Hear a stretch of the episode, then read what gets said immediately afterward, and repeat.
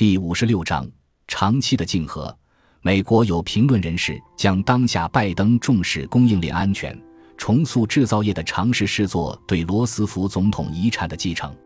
作为领导二战走向胜利的总统，将拜登类比罗斯福，这显示了美国社会对科技政策和产业政策的决心。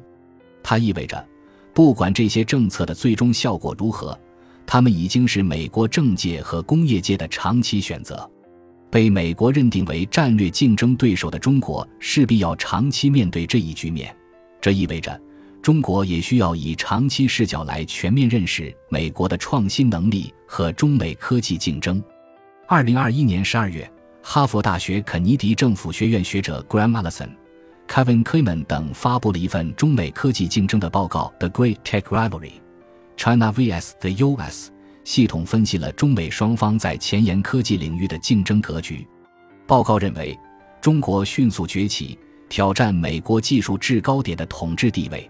报告用了一系列数据和论点来论证这种挑战。二零二零年，中国生产了二点五亿台电脑、两千五百万辆汽车和十五亿部智能手机。中国除了成为制造业大国之外，还成为在人工智能、五 G、量子信息科学。半导体、生物技术和绿色能源等二十一世纪基础技术领域的重要竞争者，应该意识到，美国的这些智库报告的确反映了中国科技领域的中长期趋势，但报告中也渲染了浓重的中国威胁论。例如，这份报告中指出，在一些竞赛中，中国已经成为世界第一；在其他领域，按照目前的发展轨迹。中国将在十年内超越美国。中国的全社会模式正在挑战美国在技术竞争宏观驱动力方面的传统优势，包括技术人才管道、研发生态系统和国家政策。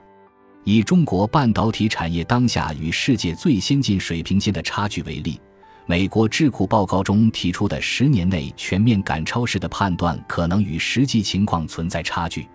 某种程度而言。渲染中国科技威胁论是美国智库树立的一个凝聚共识，是获得更多资源来重振产业的靶子。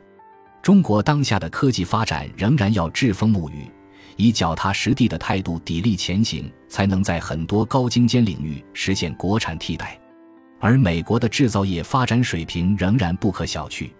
当下全球的商业力量中，市值超万亿美元级别。且与制造相关的企业只有苹果和特斯拉，他们虽然将制造环节分散到了世界各地，但是核心知识资产依然在美国。他们所贡献和引领的创新模式，依然是从美国的创新土壤里产生的。二零二一年第二季度，苹果一家公司就拿走了全球智能手机利润的四分之三。而特斯拉的电动车旋风更是搅动了全球汽车产业的格局。这两家公司分别引领了移动互联网和智能出行这两大消费级市场的创新方向。他们的存在让人很难做出美国创新中心地位一去不复返的论断。另外，美国当下依然在源源不断地吸收世界各地的人才，他们也是美国创新力的重要来源。世界银行二零一六年发表的一篇研究论文《全球人才流动状况》中指出，二零一零年约有两千八百万高技能移民居住在经合组织国家，较一九九零年增幅近百分之一百三十。美国、英国、加拿大和澳大利亚四个经合组织国家成为其中近百分之七十移民的目的地。而美国一国就接收了流向经合组织国家的高技能移民的近半数，以及全世界高技能移民的三分之一。二零一零年，美国接收了一千一百四十万名高技能移民，占经合组织国家接收移民总量的百分之四十一。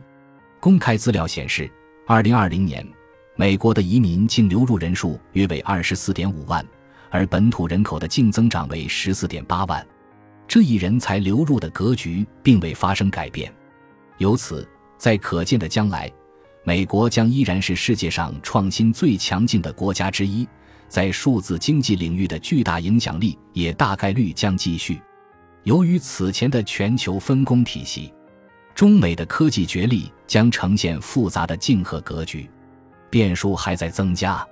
随着东欧局势发生异变，俄罗斯和乌克兰之间的战争爆发，引发了国际局势紧张，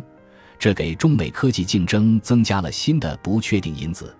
未来美方对供应链安全的强调，有可能以更为激进的方式展开。